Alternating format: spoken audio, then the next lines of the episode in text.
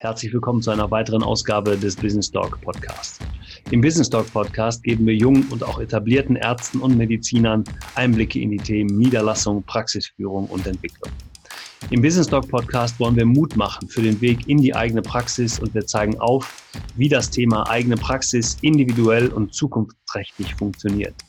Das tun wir mit Interviews, Solo-Folgen und Reportagen und unser Anspruch ist, wir machen den Arzt zum Unternehmer. Mein Name ist Oliver Neumann und ich begleite den Arzt bei allen wirtschaftlichen Fragen auf dem Weg zum Unternehmer in die eigene Praxis. Ja, ihr Lieben, herzlich willkommen zu einer weiteren Ausgabe des Business Talk Podcast Arzt als Unternehmer vielleicht nicht nur Arzt als Unternehmer heute, sondern auch wieder Erfolgsgeschichten Praxis.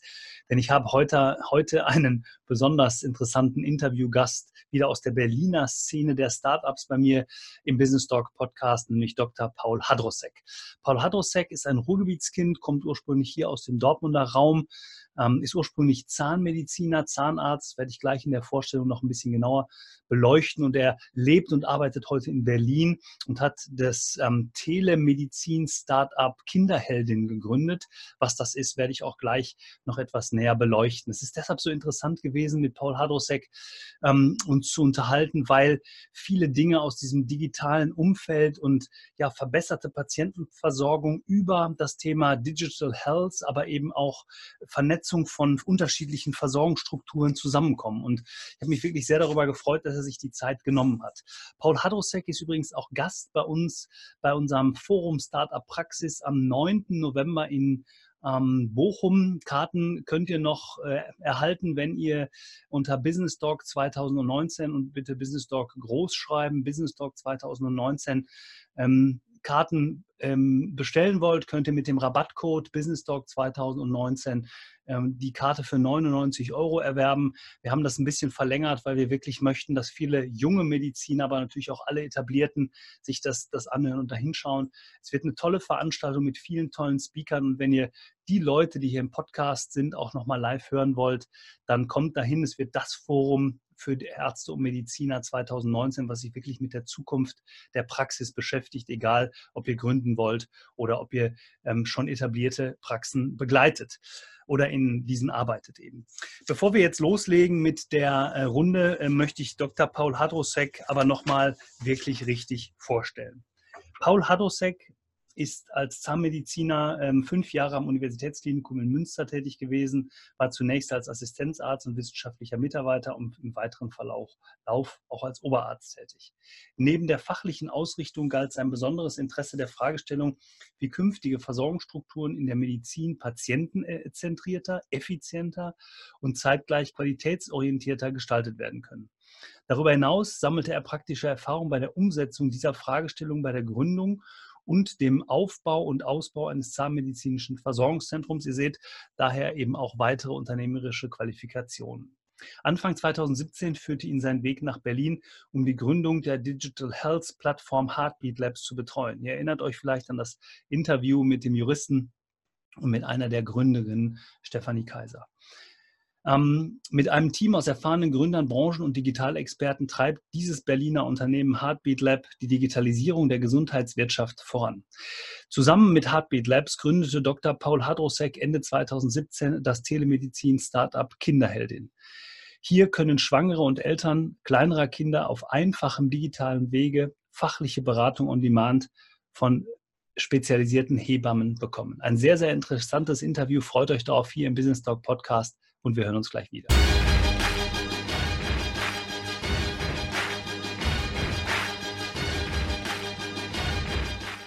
Hi, ihr Lieben, herzlich willkommen zurück im Business Talk Podcast. Ich freue mich sehr, jetzt live mit Dr. Paul Hartosek in Berlin verbunden zu sein. Hallo Paul, Grüße schon mal nach Berlin. Hallo.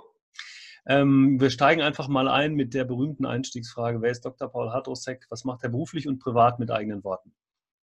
Äh, ja, schönen guten Tag, Paul Hanrosek, mein Name. Mhm. Ähm, wer bin ich, was mache ich beruflich und privat? Eine schwierige Frage, muss ich sagen. Ich habe mich jetzt auch da gar nicht groß darauf vorbereitet. Aber um das äh, kurz zu fassen, bin von Hause aus Zahnmediziner, äh, ganz klassisch unterwegs gewesen, habe lange an der Uniklinik in Münster gearbeitet, war da fünfeinhalb Jahre, verschiedene Stationen, war da wissenschaftlicher Mitarbeiter und auch Oberarzt, ähm, habe dann zusammen mit einem Freund ein zahnmedizinisches Versorgungszentrum aufgebaut, drei Jahre lang. Und seit zweieinhalb Jahren bin ich in Berlin und äh, gucke mir die Gesundheitsversorgung aus einem anderen Blickwinkel an, nämlich von der Digitalisierungsseite. Und das, was ich, das ist, was ich beruflich mache, aber das ist auch, was mich, glaube ich, auch privat interessiert. Ja. Mhm. Und ähm, jetzt bist du ja klassischer Unternehmer. So, wir haben ja auch schon im Vorgespräch mal einiges geklärt. Dein Weg ist ja jetzt nicht so, wie so ein klassischer Zahnmediziner sich eigentlich so seinen Werdegang vorstellt oder vielleicht gerade doch. Ähm, hast du dir den so vorgestellt? Ähm, Gibt es was, was dich ähm, so ein bisschen privat von dem, von dem beruflichen Trend, beziehungsweise wo du so sagst, da hole ich mir Ausgleich zu vielleicht einem doch stressigen Berufsleben? Oder ist es vielleicht gar nicht stressig? Ähm, nee, also äh, es ist schon stressig, äh, das muss man schon sagen. Also die, äh, die Arbeitsbelastung, die man, glaube ich, in einem Startup oder in einem Umfeld hat, wo man was Neues aufbaut, die ist schon relativ hoch, was das Zeitliche angeht, aber mhm. es ist ein Thema, was man mit sehr viel Leidenschaft betreibt. Also ich rechne das gar nicht so großartig in Stunden, sondern ich mache zum Glück oder ich darf zum Glück das machen, was mir sehr, sehr viel Spaß macht. Mhm. Ähm, natürlich habe ich auch ein Privatleben, äh, auch da braucht man einen Ausgleich. Ähm, ich arbeite und lebe in Berlin, unter der Woche lebe ich im Ruhrgebiet, äh, am Wochenende lebe ich im Ruhrgebiet, äh, was so ein bisschen mein Ausgleich ist, auch aus mhm. der Blase in Berlin mal rauszukommen. Mhm. Ähm, und das ist natürlich dann so ein bisschen die andere Seite. Aber es ist schon sehr eng miteinander äh, verschmolzen, weil man äh, wenn man was, was antreibt oder eine Idee für was hat, das lässt einen ja auch nicht so ganz los. Ähm, also ich beneide die Leute, die um 8 Uhr irgendwie den den Stift zur Seite legen und dann halt ganz andere Sachen im Kopf haben. Ich treibe mhm. das irgendwie so ein bisschen an und von daher ist das privat, aber das ist auch okay so. Mhm. Ähm, ja, Ruhrgebiet, eint uns ja einiges. Ne? Wir haben das ja auch schon mal festgestellt. Du bist ja. ja, auch ein wirkliches Ruhrgebiet, was ich immer schön finde. Das heißt, gute Innovationen können also durchaus auch aus dem Ruhrgebietsumfeld ähm, kommen das, äh, und dann nach Berlin in die große weite Welt äh, hinausgetragen werden. Jetzt hast du dich ja ganz aktiv ähm, für ähm, die andere Seite der Medizin entschieden. Also nicht für die Behandlung von Patienten in erster Linie, sondern du hast gesagt, damals schon im Bereich der Zahnmedizin, ich gründe ein Versorgungszentrum, ich möchte ein bisschen größer denken denken, möchte vielleicht auch andere Versorgungsstrukturen schaffen. Woher ist das gekommen? Ähm, genau, du hast es ja gerade angesprochen, wenn man das jetzt auf dem Papier lesen würde, würde man denken, ah, da sind sehr viele, sehr verschiedene Stationen drin. Ähm, aber wenn man sich das anguckt, und ich habe natürlich auch mal so reflektiert, so wie bin ich eigentlich da gelandet, wo ich jetzt bin, ähm, das war immer der gleiche Ausgangspunkt. Also ich habe ähm, im Studium und sage ich mal auch mit Abschluss des Studiums gemerkt, dass unser Gesundheitssystem einfach äh, nicht mehr unbedingt adäquat ist und zeitgemäß ist. Also wie denken wir Medizin, wie bringen wir das zu den Leuten auch ähm, und wer steht da eigentlich immer im Mittelpunkt? Ja, und das sollte ja eigentlich immer der Patient sein. Und ich glaube in den letzten lass es 50, 100 Jahre sein, war das nicht immer der Fall. Ja? Da wurde Medizin von oben so ein bisschen gedacht äh, und den Leuten halt äh, zugänglich gemacht, wenn man meint, es müsste so sein, wie man das gerade so annimmt. Mhm. Ähm, und bei mir war es dann immer so, dass ich gesagt habe, ja, ähm, ich wusste zumindest mit Abschluss des Studiums, was ich nicht machen werde. Und das ist eine, eine, eine Einzelpraxis gründen, in der ich dann 40 Jahre lang als einzelner Behandler mhm. ähm, unterwegs bin. Ähm, für mich, ich habe immer gerne in Teams gearbeitet. Ich habe die Zeit an der Klinik sehr genossen daher, weil man in einem sehr großen Team arbeitet. Man hat an der Klinik aber auch sehr schnell gemerkt, dass es Grenzen gibt, also hierarchische Grenzen, äh, dass die ähm, Änderungen nicht schnell integriert werden können. Also auch wenn man was sieht, was offensichtlicherweise verbesserungswürdig ist, mhm. dass es da nicht darum geht, das schnell mal eben umzusetzen und dass es da ja auch Thema des Mindset ist der Mitarbeiter. Ne? Also wie schnell nehmen die Veränderungen auf? Und wir leben ja in einer Gesellschaft, die sich immer schneller wandelt, immer schneller anpasst. Ähm, und äh, die Frage hat mich dann halt weiter beschäftigt, wie könnte eine Praxis aussehen heutzutage? Mhm. Ähm, und da war für mich immer sehr schnell klar, dass ähm, Leute zusammenarbeiten, ja, sich äh, Strukturen teilen, ähm, äh, Synergieeffekte schaffen, ja, auch mhm. durch Expertise an einem Standort sich ähm, verbessern, ja, weil man da andere Leute hat, die mit einem an dem gleichen Thema arbeiten.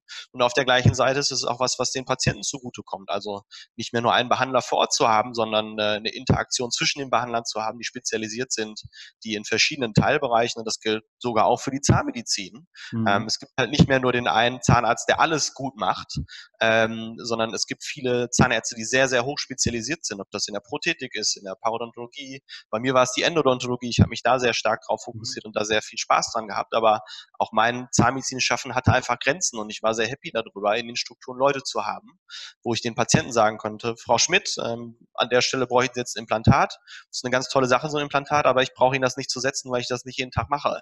Aber ich mhm. habe neben mir jemanden stehen, der macht den ganzen Tag nichts anderes als Implantate setzen. Da sind sie gut aufgehoben. Mhm. Ähm, und das hat mich so ein bisschen angetrieben. Und als wir dann auch in der, in der Praxis unterwegs waren und solche Strukturen haben auch versucht und, und zu etablieren und das auch getan haben, ähm, ist auch klar geworden, ja auch selbst da ist der Kontakt zu den Patienten, der könnte noch digitaler sein, ja, der könnte noch, noch äh, standesgemäß aus heutiger Zeit sein. Ja, und das waren so mhm. die Fragen, die mich so ein bisschen angetrieben haben und haben mich dahin gebracht, wo ich heute bin. Ja. Mhm. Ist ja wirklich sehr interessant, weil du, du beschreibst es ja jetzt schon sehr ganzheitlich. Ne? Du guckst nicht nur auf die eine Seite, sondern äh, dem, was du jetzt gerade gesagt hast, allein die Vernetzung, die Schaffung von Strukturen. Mir ist jetzt gerade der Gedanke gekommen, ähm, ähm, digitale Strukturen, dir, oder dir fehlten immer schon so ein bisschen digitale Strukturen oder du hast gesagt, da kann man Dinge verbessern. Glaubst du, ähm, dass das auch von, von Patientenseite gewünscht ist oder ist, es, ist der Patient vielleicht irgendwann froh, wenn er diese digitalen Dinge einfach nutzen kann und die Ärzte es, ich sage jetzt mal, einfach mit in die Praxis einbringen? Ich habe ja. jetzt gerade so ein bisschen also, den, Gedanken, den Gedanken im Kopf von, von Henry Ford, den man ja mal gefragt hat, glaube ich, ähm, ne, ähm, äh, wie ist er auf die Entwicklung des Autos gekommen oder wie, wie, wie wäre das gewesen? Da hat er, glaube ich, gesagt, wenn man, den, wenn man meine Patienten oder meine Kunden gefragt hätte, hätten die wahrscheinlich gesagt, mit mir drei mehr Pferde vor die Kutsche ne? und die hätten das Auto gar nicht erfunden. Also ja. muss man dem Patienten vielleicht auch einfach was anbieten?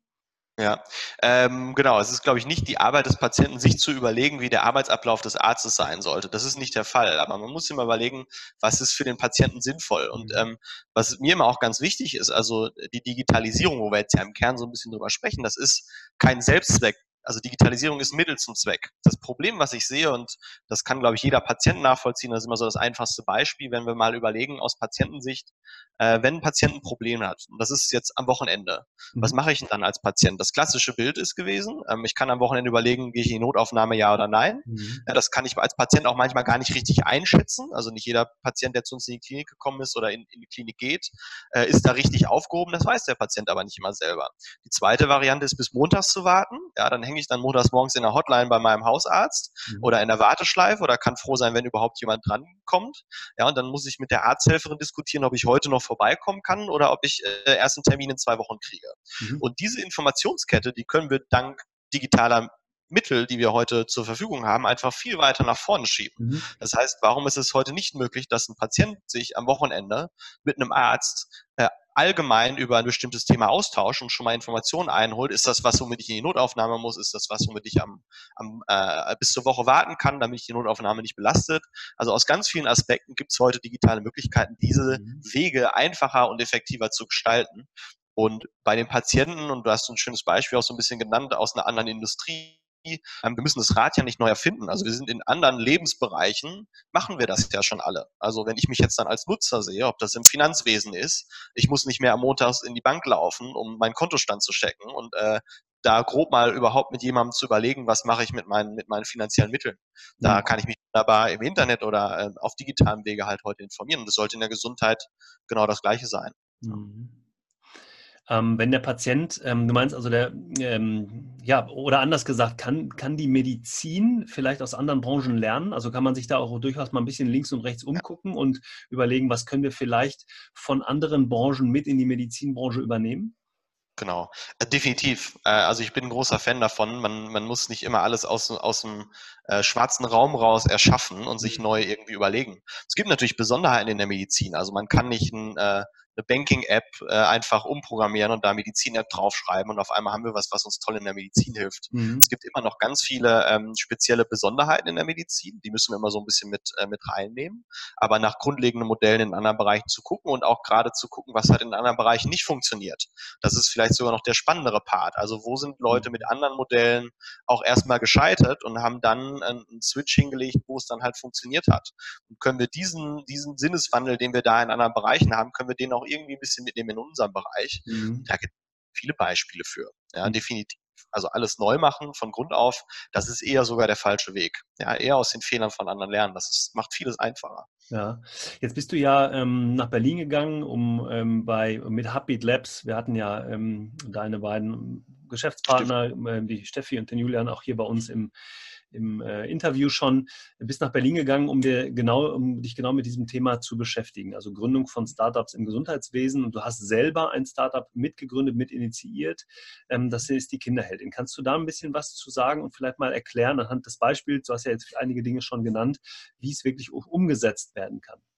Ja, also genau dazu äh, der Hintergrund, das hattest du ja auch schon gesagt, meine beiden Kollegen waren ja auch schon bei dir und haben auch mit dir über das Thema gesprochen, deshalb da gar nicht so viel zu, ähm, aber wir sind ein Company Builder, ähm, der damals gegründet wurde, wo wir halt bestimmte Geschäftsmodelle alle im Gesundheitsbereich ähm, quasi auch mit Synergieeffekten ausstatten und die dann halt gründen. Mhm. Und im Prozess dessen, als wir Happy Labs aufgebaut haben, äh, war es für mich einfach auch ein nächster logischer und konsequenter Schritt, auch selber mal was von Grund auf zu gründen an der Stelle. Also mhm. auch ein Startup. Und ich habe mich dann viel in der Recherchearbeit für Happy Labs halt mit verschiedenen Themen auseinandergesetzt. Also was wird in der nächsten Zeit in der Medizin passieren?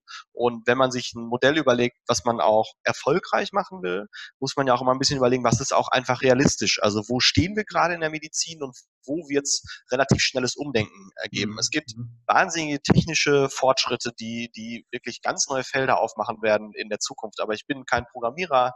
Äh, ich habe nicht eine eigene App gebaut, die, äh, die einen Algorithmus hat und eine künstliche Intelligenz, irgendwas machen mhm. kann. Ähm, aber das ist auch nicht so wild, weil das, also die Zeit wird irgendwann kommen, aber für mich war irgendwie spannender eher der Schritt, welches Modell kann man machen, wo werden wir schnell im System irgendwie ankommen und wo können wir auch das System mit dem Modell, was man baut, so ein bisschen äh, heranführen an Digitalisierung. Das ist ja auch mal ein bisschen der, der Punkt. Wir müssen die Leute da abholen, wo sie gerade sind. Und in der Medizin sind es bei allen ähm, Beteiligten, also sowohl Patienten, Versicherungen, Ärzte, sind wir alle noch sehr unerfahren, was Digitalisierung mhm. angeht. Mhm. Und ich habe mich viel mit dem Thema ähm, Telekonsultation beschäftigt, weil ich einfach nicht verstanden habe, warum ich mit allen Leuten online reden kann, mit allen Leuten Videocall machen kann, mit allen Leuten chatten kann nur nicht mit meinem Arzt oder mit, mit einer betreuenden Person in irgendeiner Situation der Medizin. Mhm. Ähm, und das habe ich mir angeguckt und es gibt auch da, das ist immer der Vorteil, wenn wir uns Deutschland so ein bisschen angucken, wir sind bei vielen Sachen immer so ein bisschen hinterher, ähm, aber wir haben immer Beweise aus dem Ausland, dass keinem geschadet wird und dass es halt auch erfolgsversprechend ist. So dass es da schon immer Modelle gab im Ausland, wo, ob es in Schweden mit Krü, in, in England mit Babylon Health oder in anderen äh, Strukturen Telemedizin immer schon eingesetzt wurde, damit Patienten erstmal mit einem Arzt reden durften. Und als wir vor zweieinhalb Jahren angefangen haben, äh, war es so, dass das ärztliche, ja, die ärztliche Ausrichtung das noch gar nicht erlaubt hat. Also einen Erstkontakt mit einem Patienten, ohne den Patienten vorgesehen zu haben. Mhm. Und mir war aber damals schon klar, dass das nicht lange Bestand haben wird. Ja, weil wenn wir ehrlich sind, haben wir immer schon als Ärzte auch Telemedizin beschrieben. Ja, wenn Frau Schmidt mich angerufen hat am Montag, dann hat natürlich die Arzthelferin schon mal mit der gesprochen, sich das Problem hat schildern lassen. Ja, und wenn das da noch nicht ganz zu klären war, habe ich auch selber mit der telefoniert und schon mal nachgehört, worum geht's jetzt eigentlich ganz mhm. genau. Also die Grundform der Telemedizin war immer schon in unserem System da und da musste eine Form her. Ähm, und so haben wir weiter überlegt und ich habe halt geguckt, wo gibt's ein Feld und auch ein Spezialbereich in der Medizin oder in der Gesundheitsversorgung allgemein, wo da Mehrwert geschaffen werden kann. Und da sind wir auf den Bereich Schwangerschaft und frühe Elternzeit gekommen, mhm. weil das natürlich ein Bereich ist, der mit vielen Fragen behaftet ist, mit vielen Unsicherheiten, mit vielen Gesundheitsfragen, hm, aber mit ganz vielen Fragen, die auf digitalen Wege ganz einfach beantwortet werden können. Mhm. Dazu kamen mehrere Faktoren. Eine, eine, Unterversorgung an der Stelle. Wir haben im Moment einen ganz großen Hebammenmangel in Deutschland, also praktizierende mhm. Hebammen dass viele Leute, die schwanger sind, haben keine betreuende Hebamme, sind mit ihren Fragen alleingelassen. Und da kommt dann Dr. Google ins Spiel. Ja, und wir wollen eine Lösung bauen, wo wir äh, Dr. Google ein bisschen ablösen und ähm, die, die Tätigkeiten vor Ort ein bisschen entlasten mhm. und den Leuten halt so einen Zwischenschritt geben zwischen, ich suche was bei Google und das ist dann meistens nicht so gut. Äh, und auf der anderen Seite, ich habe das Problem, äh, jemanden sprechen zu wollen, aber ich bekomme halt einfach keinen. Ja? Mhm. Und da wollten wir mit Kinderheldin hin. Und so ist vor zweieinhalb Jahren zusammen mit dem Fabian Müller, meinem Mitgründer, äh, Kinderheldin entstanden und seitdem treiben wir das Thema Telemedizin im Bereich Schwangerschaft, Eltern voran. Ja. Ähm, jetzt, äh, bevor wir gleich mal genau in so ein bisschen, äh, ich möchte ganz gerne so ein bisschen die Struktur von Kinderheldin ähm, auch mal äh, erfahren und auflösen, damit man sich noch besser ein Bild machen kann. Du hast gerade eine interessante Sache gesagt wenn ich jetzt etwas suche im Netz zum Thema Medizin, jetzt bleiben wir mal hier bei dem Thema Schwangerschaft, vielleicht Entbindung, vielleicht frühzeitiges Kindesalter, also die kleinen Kinder, also diese ganze Thematik, die damit zu tun hat. Gebe ich jetzt bei Google irgendwas ein, bekomme ungefiltert das, was Google mir vorschlägt. Vielleicht mhm. schon im, im ersten Moment ganz gut, aber da sind ja auch viele Dinge bei, die ich jetzt gar nicht nachvollziehen kann. So verstehe ich das jetzt mal. Ja. Also ich weiß jetzt nicht, ist das der richtige Rat? Ist das, passt das ja. zu mir? Ähm, oder, also ich bin aus meiner Sicht doch eher verunsichert, als dass es mir hilft in dem Moment. Gerade wenn ich, wenn ich vielleicht das erste Kind bekomme. Ja. Ist Definitiv. also das ist, das, das ist genau der Fall. Ändert, also was ihr anders machen wollt? Genau, das ist so ein bisschen, äh, für mich ist immer die Frage, wo kriegen wir den, den ähm, geringgradigsten Einstiegspunkt in mhm. medizinisches Fachwissen an den Patienten gebracht. Und mhm. ähm, da sehe ich quasi, Google ist im Moment der einfachste Einstiegspunkt, weil jeder von uns macht das. Da kann ich mich auch nicht frei von sprechen. Wenn ich was wissen will, dann, dann gehe ich in die Suchmaschine und gucke mir das an. Ähm, und das gilt für alle Bereiche. Das gilt für die Schwangerschaft, für die Elternzeit und aber auch für jede andere Erkrankung. Mhm. Also wenn wirst es ja auch mal selber erlebt haben. Ich war ja auch schon selber beim Arzt. Ich gehe zum Arzt, er erklärt mir was, hat nicht viel Zeit. Ja, und selbst dann gehe ich nach Hause und fange an, das nochmal zu googeln, weil ich es besser verstehen will. Also auch ja. das ist ja so ein bisschen der mhm. Einstiegspunkt. Und wir sind uns, glaube ich, alle einig, dass das noch nie so richtig von Erfolg gekrönt war. Also man hat nie auf Anhieb das gefunden, was man wissen wollte.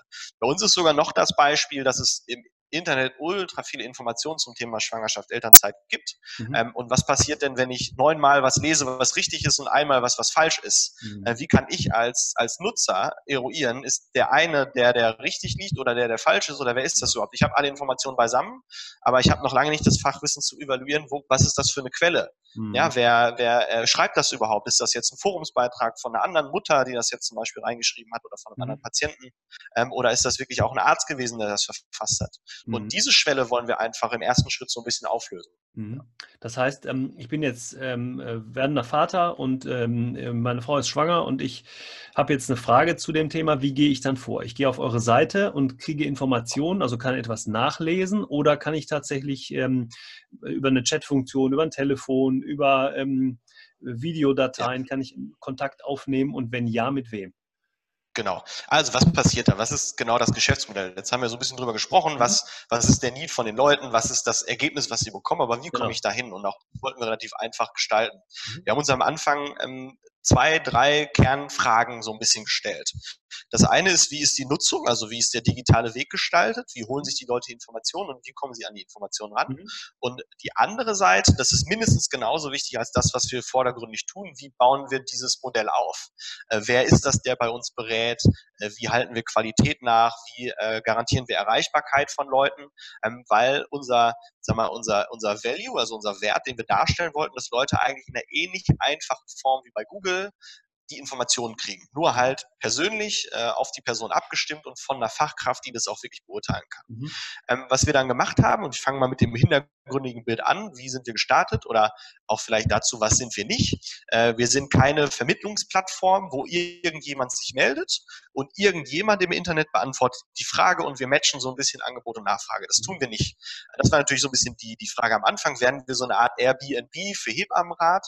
Ja. Ähm, das haben wir abgelehnt und das war auch meine Idee, wo ich gesagt habe, wie kann telemedizinische Beratung in Deutschland überhaupt aussehen? Also wenn wir nochmal zurückgehen vor zweieinhalb Jahren, es gab das einfach noch nicht in Deutschland. Mhm. Es gab auch keine Regulatorik, die gesagt hat, wenn du jetzt Telemedizin machen willst, dann muss das so und so aussehen. Auch da, und das hatten wir gerade so ein bisschen, kann man im Ausland mal gucken, wie machen andere das. Mhm. Und für mich war von vornherein klar, dass wir, wenn wir eine, sagen wir, eine Beratungssituation digital abbilden wollen, dann müssen wir das genauso machen wie in Strukturen vor Ort, in der Praxis, in der Klinik, wo auch immer. Und dazu gehört ein Angestelltenverhältnis. Also die Hebammen, die bei uns beraten, sind Teil unseres Teams. Äh, die sind bei uns angestellt im äh, Vertragsverhältnis mhm. ähm, und äh, beraten bei uns. Und so stellen wir verschiedene Sachen sicher, dass die Leute in der Zeit von momentan 7 bis 22 Uhr jeden Tag, Samstag, Sonntags, bei uns eine, eine Beratung äh, erhalten können, unmittelbar. Ähm, wir stellen aber noch ganz andere wichtige Sachen ähm, sicher und das ist vor allem das Qualitätsmanagement. Mhm. Ja, dass wir äh, intern halt Strukturen geschaffen haben, wo wir selber evaluieren, was können wir überhaupt online beraten, was dürfen wir beraten, wo sind auch Grenzen.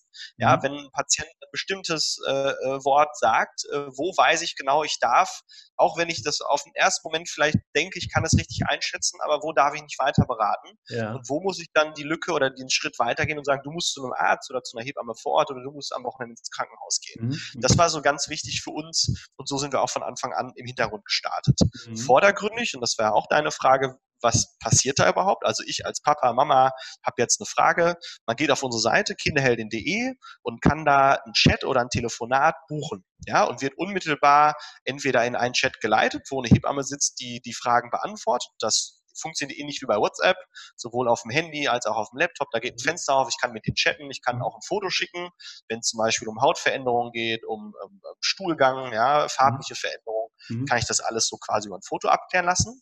Ich habe aber auch die Möglichkeit, mich zurückrufen zu lassen. Ja, also da gebe ich dann meine Kontaktdaten ein und unmittelbar ja. danach meldet sich eine Hebamme. Ich muss also in keine Warteschleife rein, in kein Callcenter, da ist auch keiner zwischengeschaltet bei uns. Die mhm. Leute kriegen direkt so einen Rat. Und die dritte Variante, die wir auch anbieten, ist natürlich ein Videocall. Mhm. Ja, den bieten wir aber nicht für Selbstbucher an, weil auch das haben wir ein bisschen lernen müssen. Was wollen die Leute überhaupt? Mhm. Wenn wir in Deutschland über telemedizinische Beratung sprechen, dann ist es immer die Videokonsultation. Mhm. Wenn wir aber mal ehrlich zu uns selber sind, wer macht gerne Videocalls mit fremden Leuten? Ja, im ersten Moment macht das keiner. Ist ein ganz wichtiger Schritt in einem zweiten Punkt. Aber wir haben gelernt, und das haben wir von den Nutzern gelernt, die chatten und telefonieren viel lieber, als dass sie Videocalls machen. Mhm. Und deshalb ist das okay. bei uns ein nachgeschalteter Service. Ja, was immer wichtig ist, muss sich keiner eine App runterladen. Also ja. wir haben auch das möglichst gering gehalten. Wenn ich jetzt ein Problem habe, muss ich nicht erst in den App Store, muss mir eine App organisieren, um dann mich da einzurichten und dann mit jemandem zu sprechen, sondern das geht ganz einfach über die Seite. Mhm.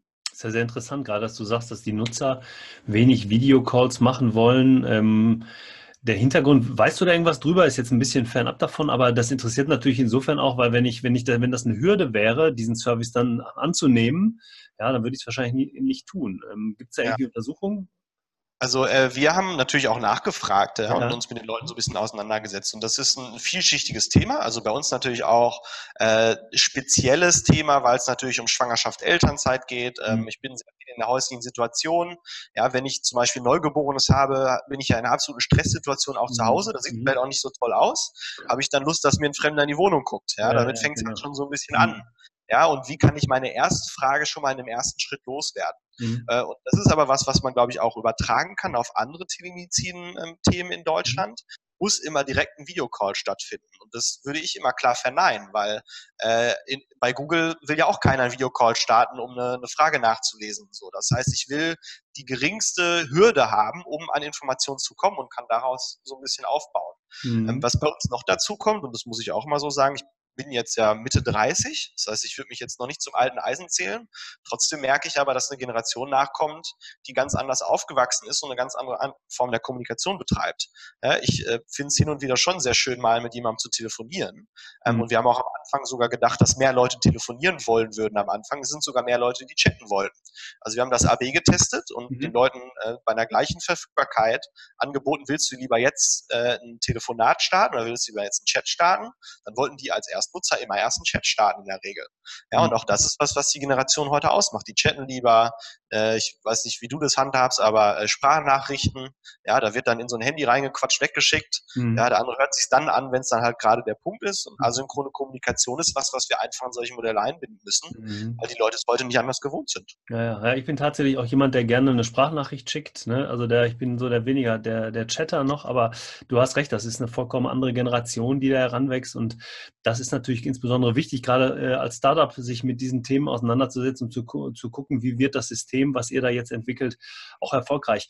Äh, verstehe ich das auch so, dass es keine ich nenne es jetzt mal so vorgefertigten Frage und Antwort, also äh, ähm, Systeme gibt, wo ich vielleicht die ersten fünf, sechs Fragen ähm, gar nicht persönlich klären kann, sondern ähm, die in einer äh, QA irgendwo auch aufgeführt sind?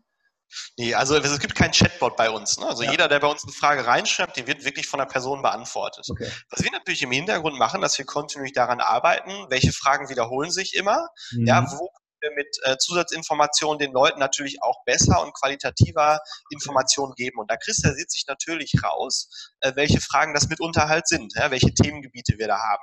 Und da haben wir auf unserer Seite Checklisten, dass die Hebamme jetzt nicht immer wieder neu alles komplett abtippen muss und sagen mhm. muss, äh, bei Stillbeschwerden sind das die fünf häufigsten Sachen, die Probleme machen und das sind Themen, die du bearbeiten kannst. Ja, okay. Also auch dahingehend haben wir, und das ist auch mal, das gerade so ein bisschen gesagt, ist immer wichtig zu lernen von den Leuten. Also keiner wird das fertige Start-up bauen und damit loslegen und dann wird das ein, ein, Renner und ein Erfolgsmodell.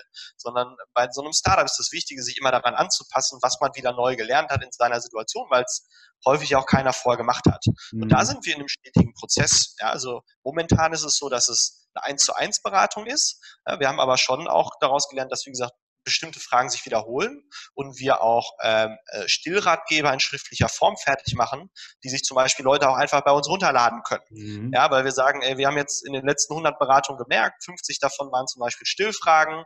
Wir haben gemerkt, das ist euer Thema. Mhm. Ja, und da wollen wir euch die Informationen auch so zur Verfügung stellen, so wie wir die qualitativ halt aufbereiten würden. Mhm. Ja, und das nehmen die Leute halt auch zum Teil an. Also auch dahin werden wir das ganze Thema so ein bisschen weiterentwickeln. Mhm. Ja, welche Sachen wiederholen sich, welche Informationen wollen die Leute haben. Und wenn sie es dann bei uns runterladen, dann ist es halt von Leuten verfasst, die sich wirklich mit dem Thema auskennen. Hm, das finde ich eine super wichtige Information, gerade wenn du sagst, wir lernen aus dem System. Also wir lernen A von unseren Patienten beziehungsweise von den Kunden, wie auch immer man sie bezeichnet. Aber das System lernt dahinter eben auch. Und letztendlich ist ein Startup ähm, ja nicht nur ein Startup im Sinne von wir, wir, ähm, wir gründen neu, sondern wir entwickeln auch immer, immer weiter. So würde ich das jetzt gerade mal verstehen, ne? dass ich also immer weiter mit meinen Patienten wachse, mit meinen Bedürfnissen wachse, aber eben auch so flexibel bin und so, so gut und flexibel aufgestellt bin, dass es eben auch möglich ist, daran zu wachsen. Wenn ich mir viele, viele Mediziner anschaue, die, die wir so begleiten, dann habe ich immer das Gefühl, Mensch, die haben irgendwann aufgehört, sich zu entwickeln und dazu zu lernen. Ne? Und gerade in diesen Systemen, und wenn man dann wieder sagt, du hast gerade gesagt, Digitalisierung ist kein Selbstzweck, sondern es soll ja unterstützend tätig sein und Dinge ergänzen, dann kann man diese Systeme ja wunderbar nehmen. Heißt das, dass ihr wenn ich die Fragen eingebe, so eine Art künstliche Intelligenz dahinter habe, die dann auch Dinge mit aufnimmt? Oder ist das was, was ähm, in dem Segment jetzt gar nicht angebracht ist? Nein, also wir haben keinen keinen Automatismus und keinen. Chatbot und mhm. keine künstliche Intelligenz, die das automatisch macht und die mhm. jetzt sage ich mal, lernt. Mhm. Äh, man muss dazu sagen, also diese Themen, wir nennen das ja immer so ein bisschen Buzzwords, ja. Mhm. Äh, wo kriegen die Leute große Ohren, wenn sie dann hören, da ist eine künstliche Intelligenz, äh, wir sind am besten noch Blockchain-basiert, mhm. ja, und äh, alles drum und dran. Das sind alles Technologien, die sehr, sehr spannend sind. Die werden an vielen Stellen irgendwann helfen. Es kann natürlich sein, dass wir irgendwann dazu übergehen und sagen, können wir auch Sachen teilautomatisieren auf unserer Seite. Da sind wir aber mhm. noch lange nicht angekommen. Und das ist, ich kann auch nicht sagen, dass das wirklich stattfinden wird. Ja. Bei uns und schon machen, und das ist in jedem Startup das so sein, dass man die Daten oder die allgemein gesundheitsbezogenen Daten, die, die wir haben, und da geht es um Statistiken, wie viele Leute melden sich zum Thema Stillen, ja, wie viele Leute melden sich zum Thema äh, äh Schmerzen, ja, wie viele mhm. Leute melden sich zum Thema Pflege, ja, in welchen Zeiten melden die sich? Melden die sich eher am Anfang der Schwangerschaft, am Ende der Schwangerschaft? Das sind natürlich Daten, die für uns wichtig sind und mhm. wo wir Teil unseres Unternehmens, das nennt sich Business Intelligence, BI, ja, mhm. wo solche Daten dann halt zusammengefügt werden und in Grafiken gepackt werden und visualisiert werden und wir gucken können, was ist der nächste logische Schritt? Mhm. Ja, welches Thema sollten wir jetzt im Detail nochmal besser äh, angehen? Ja, das ist was, was man auch handschriftlich machen könnte, wenn man das wollen würde, mit einer einfachen Excel-Liste. Mhm. Ja, da haben wir aber Systeme, wo wir in unserer Programmierung die, die Hebammen die Möglichkeit haben, nach dem Beratungsgespräch, die dokumentieren ja auch, wie in der Praxis auch, mhm. anzuklicken äh, das Thema habe ich heute behandelt, äh, äh, die und die Dauer hat das, war das Gespräch ähm, und daraus ziehen wir gerade so ein bisschen unsere Schlüsse und, und entwickeln uns dann halt weiter. Mhm. Ja. Was mich interessieren würde, kannst du das sagen? Ähm, wie viele User habt ihr denn? Also wie viele interessiert dieses Thema? Kommen die, wenn die da waren, häufiger? Also ich meine, innerhalb eines Schwangerschaftszykluses, gibt es ja. da so eine, so eine Größenordnung, die du mal beschreiben kannst? Genau, also wenn wir so über digitale Lösungen und Apps reden, dann geht es ja immer sehr schnell um die Nutzerzahl. Wie sieht das aus? Was macht man da? Und da würde ich sogar, ähm, würde ich sogar so ein bisschen ausholen, weil ja. immer ein wichtiger Aspekt ist, ähm, zu sagen, in was für einem System sind wir überhaupt unterwegs. Und du hast ja auch richtig gesagt, ja, man muss sich entwickeln, man muss erstmal die, die, die User testen, ja, wie nutzen die das, wann nutzen die das, in welcher Form, wohin baut man das aus. Äh, und in der Medizin, das ist nochmal das Spezielle, wir haben ja auch gerade so ein bisschen über Transferwissen geredet, ähm, das Medizin, der Medizinsektor ist unheimlich komplex. Also eine, eine, eine Behandlung von einem Patienten ist ja nicht eine Behandlung nur zwischen dem Arzt und Patienten, sondern da sind Krankenkassen involviert, äh, da sind andere äh, Stakeholder noch mit drin. Und ich muss ein System schaffen, ähm, wo der Patient, und das ist gerade in Deutschland auch die Schwierigkeit, sag mal, nicht aus seiner gewohnten Form äh, äh, äh rausgehen muss. Mhm. Da spreche ich vor allem vom Bezahlwesen, ja, in Deutschland. Und wir haben ein sehr, sehr gutes System in Deutschland. Also ich bin froh, in, in, in Deutschland zu leben und mit dem Gesundheitssystem mhm. hier äh, äh Hauswerken zu müssen, sage ich mal. Ähm, aber es führt auch dazu, dass in Deutschland leider das Problem ist, dass die Leute gar nicht wertschätzen, was eine medizinische Leistung überhaupt bedeutet. Mhm. Ja, dass da auch mal mitunter eine Zahl dran hängt. Und wenn man was startet, und wir haben ja damals als Selbstzahlermodell wirklich gestartet, also das mhm. heißt, Leute mussten für diesen Service bezahlen, äh, da geht die Nutzungszahl quasi gegen null. Äh, also wenn jemand in Deutschland, ein Patient sagt, ich habe hier eine Leistung, die ist jetzt ein bisschen bequemer, als ich das normalerweise kenne, ja, und würde mir schneller helfen, aber ich kriege die woanders umsonst, dann ist das ganz komisch, aber dann sagt der deutsche Patient, dann warte ich lieber zwei Tage oder fahre nochmal 20 Kilometer, aber habe dann vielleicht 5 Euro gespart oder 10 Euro gespart. Mhm. Ja, das ist so ein bisschen was, womit man ja auch ein bisschen arbeiten muss. Und da war für uns ganz früh klar, ähm, und das war auch das langfristige Ziel, wenn wir in Deutschland möglichst viele Leute mit unserem Service erreichen wollen, müssen wir irgendwann eine Kostenerstattung erreichen, ja, mhm. über Krankenkassen zum mhm. Beispiel. Mhm. Das ist aber auch nicht mal ebenso getan. Äh, und das war aber einer der, sage ich mal, Hauptthemen, die wir auch haben, neben dem Produkt, was wir entwickelt haben und der technischen Umsetzung. Das heißt, die Regulatorik zu verstehen. Ja, wie können wir Verträge mit Krankenkassen machen? Äh, als Startup, die uns so ja noch keiner kennt bisher. Mhm. Wo kriegen wir Beweise her, dass das, was wir machen, auch wirklich hilft, dass das eine gute Qualität ist. Ja, und da haben wir ein System gebaut, wo wir mittlerweile in der glücklichen Lage sind, dass uns fast 50 Krankenkassen erstatten. Wir haben äh, Krankenhäuser, die Kooperationspartner sind. Äh, wir haben noch einige andere Kooperationspartner, Arbeitgeber, die das ihren Mitarbeitern kostenlos zur Verfügung stellen. Die wollen, dass die Leute gut versorgt sind. Mhm. Äh, da haben wir dann natürlich gemerkt, dass dann die Nutzungszahl eine andere ist. Also wir sind am Anfang gestartet. Wie ich gerade gesagt habe, tendiert am Anfang gegen Null. Uns mhm. kennt keiner, das Internet ist riesig. Wieso soll ich für was Geld zahlen, was noch keiner kennt, was keiner bewiesen hat? Mhm. Dann haben wir den den Test gemacht und haben das einfach kostenlos mal angeboten am Anfang. Mhm. Wollten überhaupt mal äh, klären, ob die These oder das, was uns Leute mal erzählt haben, ja, wenn ihr das machen würdet, das wäre total toll, ich würde das ja, die ganze Zeit nutzen. Genau funktioniert das überhaupt? Wir haben das kostenlos angeboten und schon hatten wir ein exponentielles Wachstum am Anfang. Ja, und äh, die Leute, und das war ganz spannend, äh, die haben am Anfang dann angefangen zu chatten und als wir dann zurückgeschrieben haben und Leute merken das ja, ist das jetzt ein Chatbot oder ist das wirklich eine Person, mhm. die waren immer total perplex, dass da wirklich jemand hinter sitzt und ihre Fragen beantwortet und total happy mit der Sache. Da mussten wir aber natürlich irgendwann wieder diesen Schritt gehen und sagen, ja, wir können es jetzt nicht kostenlos anbieten, weil wie sollen wir denn Krankenkassen dazu bewegen, dafür Geld zu zahlen, wenn wir es auf der anderen Seite jetzt mal testweise kostenlos machen. Mhm. Das heißt, dann hatten wir eine relativ lange Durchstrecke, bis wir die ersten Kassen hatten relativ lang ist jetzt in Startup-Verhältnissen gedacht. Im Gesundheitssystem waren wir rasend schnell. Wir haben innerhalb von einem Jahr die erste große Krankenkasse auch wirklich mit an Bord gehabt. Ja, okay. ähm, aber dann fing das natürlich ganz wieder an. Ne? Und seit Anfang des Jahres, also Anfang dieses Jahres, wächst stetig unser Portfolio an Kooperationspartnern und merken auch da wieder die steigende Zahl an Nutzern, äh, mhm. äh, die das jetzt über ihre Krankenkasse halt kostenlos nutzen können. Mhm. Das ist wirklich schön zu sehen. Ist es dann so, dass, dass wenn einer dabei ist oder vielleicht noch ein großer Player dabei ist, die anderen nachziehen müssen, weil vielleicht auch ein gewisser Druck aufkommt? Ja, also das ist immer, äh, und ich glaube, das kannst du auch auf jede andere Idee und auf jeden anderen Absolut. Markt über, ähm, das ist, das ist menschliches Verhalten, Rudelverhalten. Ja, die ersten Leute sind immer natürlich skeptisch, äh, mhm. äh, da werden Fragen gestellt. Ähm, äh, wenn sich das keiner so richtig selber vorstellen kann, dass es funktioniert, dann de facto funktioniert es auch einfach nicht so richtig. Ähm, und sobald die ersten Leute an Bord sind, kriegen die anderen auch natürlich ein Stück weit ähm, vorgezeigt, dass es funktioniert, dass mhm. es machbar ist. Mhm. Ja, und natürlich auch ab einem bestimmten Punkt auch vielleicht Ängste, dass man da nicht dabei ist. Mhm. Ja, das ist aber jetzt nicht nur für unser Modell, glaube ich, äh, relevant. Das ist ja in allen Bereichen so. Ob ich ein mhm. Produkt habe, was ich künstlich verknappe als Anbieter, ja, dann das kenne ich ja von meinem Shoppingverhalten auch. Ja, da guckt man natürlich zweimal hin. Ja, und das ist natürlich auch ein Punkt, der damit reinspielt. Aber was natürlich wichtig war, und das haben wir auch gemerkt, ähm, am Anfang war sehr, sehr viel Arbeit, die ersten zu überzeugen. Ja, und das war auch ein mhm. schrittweiser Prozess. Ja.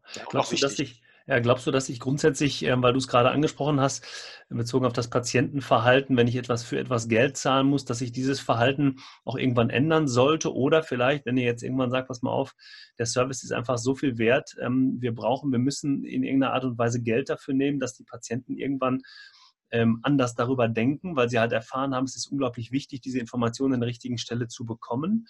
Oder meinst du, dass diese, dieser in Anführungsstrichen Service schwer einzuführen ist? Ja, also äh, ich glaube, es, also es bleibt ein sehr komplexes Thema. Ich bin mhm. auch, also das soll sich nicht anhören, äh, als würde ich sagen, jeder muss jetzt für seine Leistung selber zahlen. Ähm, da bin ich zum Glück in Deutschland, finde ich, dass, dass wir ein System haben, wo sich um Leute gekümmert wird. Ja, wenn wir mhm. nach Amerika gucken und äh, wir sehen, wie viele Leute da ohne eine Krankenversicherung rumlaufen und im Krankenhaus dann zuerst die Frage kommt, haben sie eine Kreditkarte, ja oder nein? Und davon hängt eine Transplantation oder ein chirurgischer. Eingriff ab. Das ist ein Zustand, äh, den finde ich absolut schrecklich. Ja, ähm, ich glaube, es wird ein Stück weit trotzdem dazu kommen, dass wir es also gewohnt sind, für außerordentliche Leistungen so ein bisschen Geld zu bezahlen, mhm. ja, die über das normale Maß hinausgehen. Das wird halt schon der Fall sein. Es wird aber nicht das Gros ausmachen. Also jemand, der ein Businessmodell im Gesundheitssektor baut und rein auf eine Selbstzahlerleistung hofft, ich glaube, der wird es sehr, sehr, sehr schwer haben. Mhm. Ähm, wo wir aber so ein bisschen aufpassen müssen, was in Zukunft natürlich der Fall sein wird. Also ähm, geht es darum, wirklich nur für eine Gesundheitsleistung zu zahlen und da gibt es andere Gegenwerte. Und wenn wir uns andere Tech-Größen aus anderen Ländern angucken, sei es jetzt mal ein Google oder ein Amazon, mhm. die auch den Gesundheitsmarkt für sich entdeckt haben und sagen, das ist ein spannender Zukunftsmarkt, so wie wir das ja auch sehen. Mhm. Ähm, da müssen wir so ein bisschen aufpassen, dass die uns da an der Stelle nicht weglaufen. Mhm. Ja, und Informationen und Know-how sammeln, die vielleicht auch in der Leistung in bestimmten Gesundheitsbereichen einfach irgendwann mal besser werden, als wir das halt können. Mhm. Weil die Frage, die sich dann anschließt, die wir dann stellen müssten, wäre dann zum Beispiel, oder das ist zum Beispiel die Frage, die ich mir stelle, wenn ich in 20 Jahren bei mir Krebs diagnostiziert wird. Ja, und ich müsste mich für eine Krebstherapie entscheiden. Ja, und ich will eine möglichst hohe Wahrscheinlichkeit haben, dass diese Krebstherapie funktioniert. Und ich kann mich überspitzt jetzt auf rein Glück bezogen auf den Behandler, der mir gerade über den Weg läuft, verlassen mhm. ja, und sagen, der bestimmt jetzt meine Krebstherapie oder Google ähm, untersucht jetzt datenbasiert seit 20 Jahren sämtliche Krebstherapien und hat in Echtzeit alle Studien, die es zu dem Thema gibt und kann mir vorschlagen, welche Therapie am besten wäre. Und als die Gegenleistung wären meine Gesundheitsdaten. Ich glaube, ich würde keinen Moment zögern, wenn ich mhm. meine Therapie verbessern könnte, dass ich die Gesundheitsdaten rausgebe. Also mhm. das ist eher das Szenario, um das wir, glaube ich, so ein bisschen in Zukunft nachdenken müssen. Wo geht da die Reise hin? Äh, ich glaube, alleine durch den Selbstzahlermarkt in Deutschland wird sich nicht eine riesen Gewichtsverschiebung ergeben. Das wird mhm. nicht passieren. Glaubst du, dass das Thema Prävention da auch eine große Rolle spielt? Also auch Dinge einfach in den Köpfen der Bevölkerung noch zu verändern? Also auch da wieder zu sagen, wir müssen Systeme entwickeln, die den Menschen vielleicht gar nicht so schnell krank machen oder vielleicht ein ähm, Arzt-Patienten-Verhältnis herstellen, wo der wo der Patient mehr auf Augenhöhe mit dem Mediziner auftritt. Ich meine, wenn ich dich anschaue als Mediziner, du bist ja jemand, ähm, ähm, da, da ist nicht nur Kompetenz da, sondern da ist auch eine Nähe zum Patienten da. Also ich, ne, man kommt ja viel schneller ins Gespräch. Das habe ich aber nicht überall. Ich habe ja. immer noch die, die Krankenhaus, äh, Oberärzte, ja. Chefärzte, die sehr äh, von oben herab mit Patienten reden. Glaubst du, ja. das muss sich grundsätzlich ändern, um auch mehr zu erreichen beim Patienten? Ja, also ähm, das hat auch nochmal, das sind zwei, drei verschiedene Sichtweisen und die müssen wir so ein bisschen unterscheiden. Ähm, ich finde das Thema Prävention, was du gerade angesprochen hast, ultra wichtig. Also das ist mein innerer Antrieb mhm. und der war es auch immer, auch als Zahnmediziner. Ich war immer ähm, am fröhlichsten, wenn ich einen Patienten hatte, der nichts hatte mhm. ja, der alles halbe Jahr zur Kontrolle gekommen ist, bei dem wir, den wir gut begleiten konnten und wo wir vorausschauend sagen konnten, was ist wichtig in deinem, in deinem Lebensabschnitt, was musst du tun, damit dieser Zustand erhalten bleibt. Das ist eigentlich die beste Therapie, von die man haben kann, ist eigentlich Prävention. Da führt kein Weg dran vorbei. Mhm. Das ist aber nicht Aufgabe des Patienten. Also das, da sehe ich mich dann auch als Patient selber, dass ich sage, Natürlich ist Prävention wichtig, mhm. aber bin ich derjenige, der sich jeden Tag perfekt ernährt und super Sport macht. Ja, wenn ich dann mhm. mal wieder ein bisschen Rückenbeschwerden habe, weil ich drei Tage zu lange im Büro gesessen habe, dann fällt es mir wieder ein. Also dieses Präventionsthema ist das, was von von ärztlicher Seite, von struktureller Seite, von Krankenkassenseite, das muss da getrieben werden, weil nur die Leute entscheiden können, was sind sinnvolle Präventionsthemen und wie kriegen wir die halt hin. Mhm. Dann muss man den Patienten gewinnen, sich in dieses Präventionsthema quasi auch äh, wiederzufinden oder mhm. da halt auch dann mitzumachen an der Stelle. Mhm. Ähm, man muss aber, und das ist das, was du ja so ein bisschen geschildert hast, da bin ich völlig beide, das, das erlebe ich auch jeden Tag.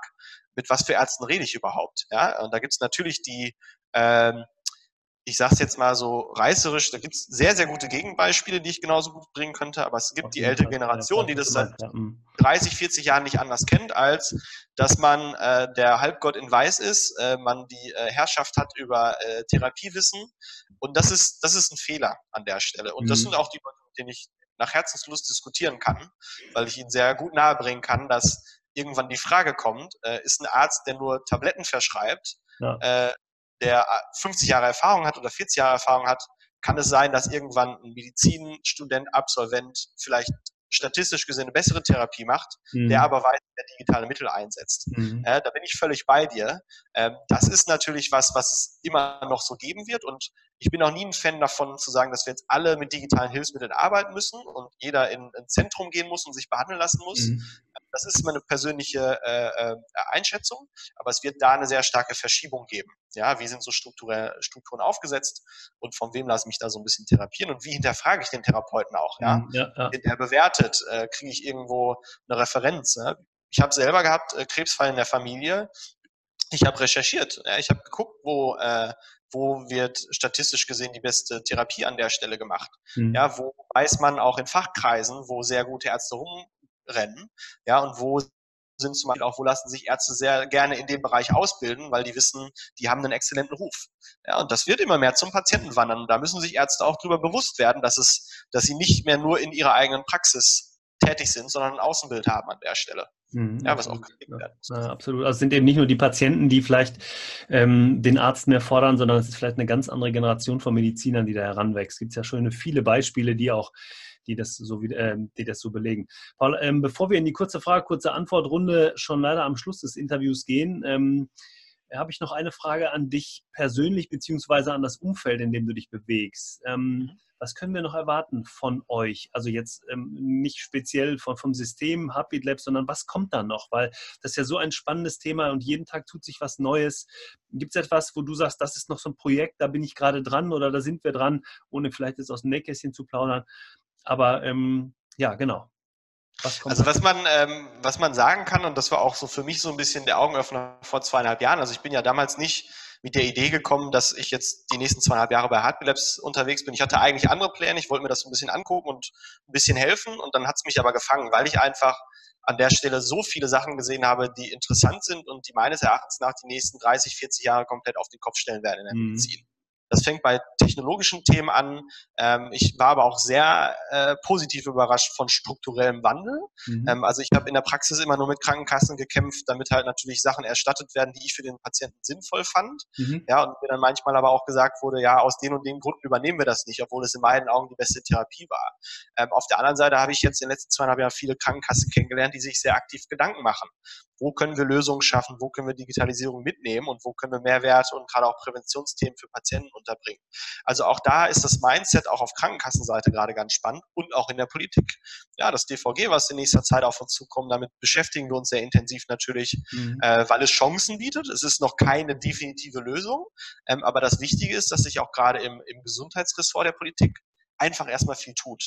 Mhm. Ja, und da sind wir an allen Themen so ein bisschen dran, überlegen uns neue Modelle und schauen natürlich, wo spannende Anknüpfungspunkte sind, wo man da natürlich nochmal rangehen kann. Mhm. Ja.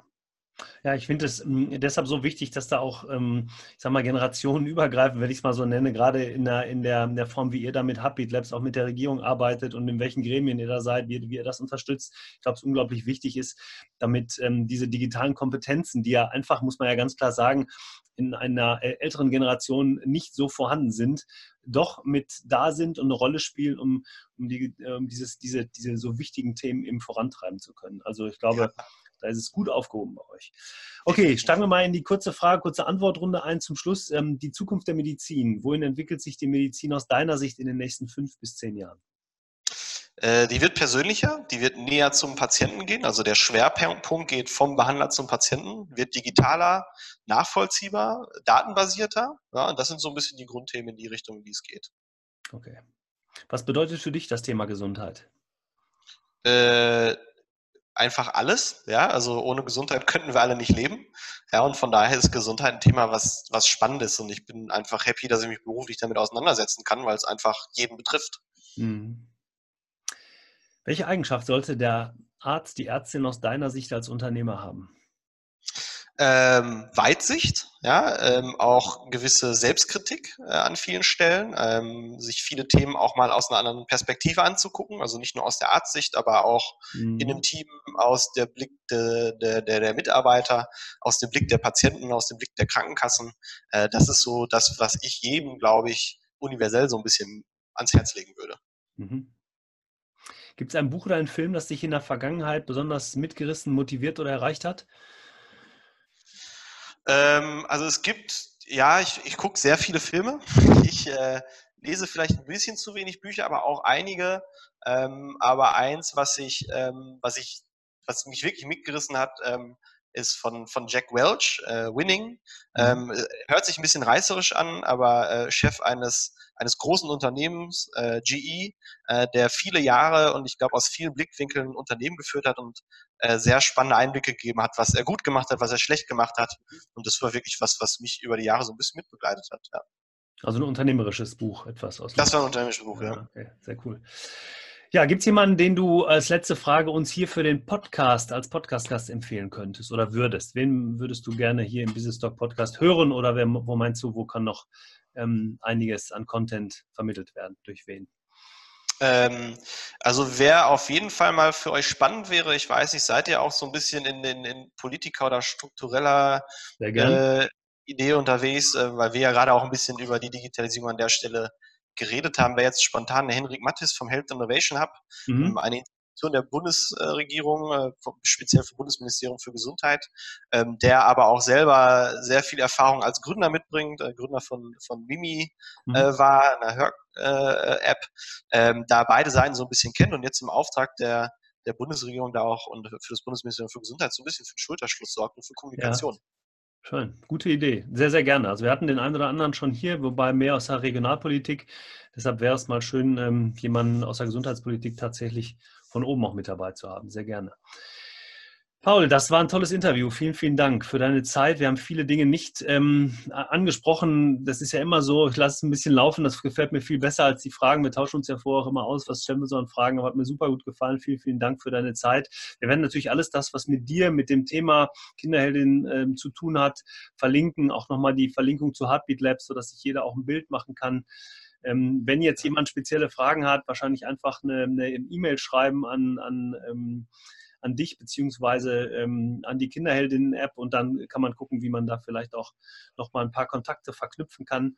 Ähm, ja, hat mir sehr gut gefallen. Nochmal ganz lieben Dank nach Berlin und für alle die, die heute zugehört haben, zugeschaut haben. Schön, dass ihr wieder mit dabei wart. Denkt immer dran an eine Bewertung, iTunes, YouTube oder wo äh, immer ihr uns auch hört.